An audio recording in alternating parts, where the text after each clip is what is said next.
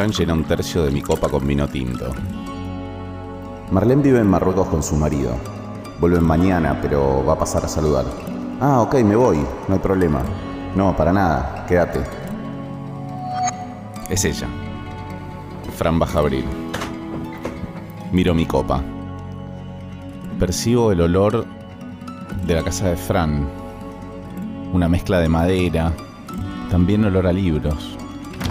Abren la puerta, giro y wow. Alta, muy blanca. Con el pelo bien negro y lacio cayendo ordenadamente a los costados de su pronunciado escote. Fran nos presenta. La beso casi rozando la comisura de sus labios. Conversamos los tres. Terminamos dos botellas de tinto. Fran sale a comprar más. ¿Sos casada? Sí. No te escucho motivada. Hace tiempo que no lo estoy. Acerco mi mano al paquete de cigarrillos y ella hace lo mismo simultáneamente. Se encuentra en nuestras manos.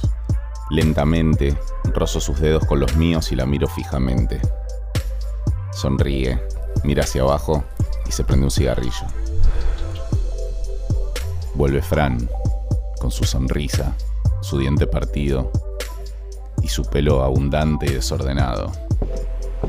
Salgo al balcón a tomar aire. Buenos Aires de noche es tan particular. Me produce una melancolía muy agradable. Respiro. Marlene está lista para nosotros. Fran sonríe con su maravilloso gesto despojado de maldad. Caminamos hasta la habitación. Miro a Marlene, apoyada contra la pared mirando de abajo hacia arriba. Con la mano deslizo su pelo. Siento su respiración. Puedo percibir su corazón. Fran la abraza de atrás y empieza a desvestirla, mientras nos besamos suavemente.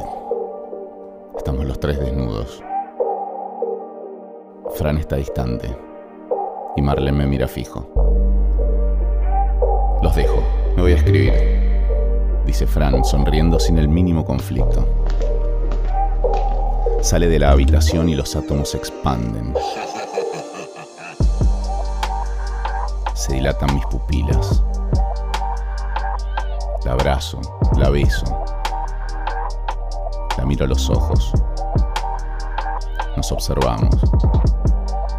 Acompaño el movimiento de su cuerpo hasta la cama.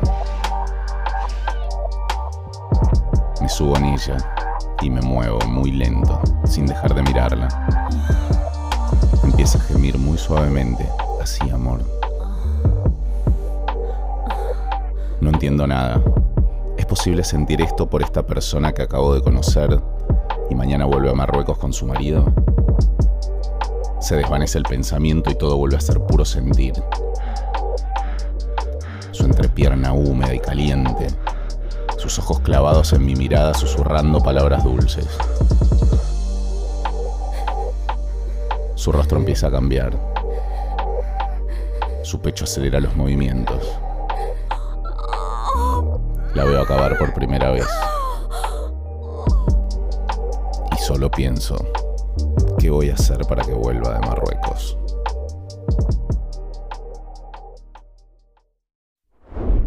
Eroticast. Podcast eróticos, profundos y existenciales.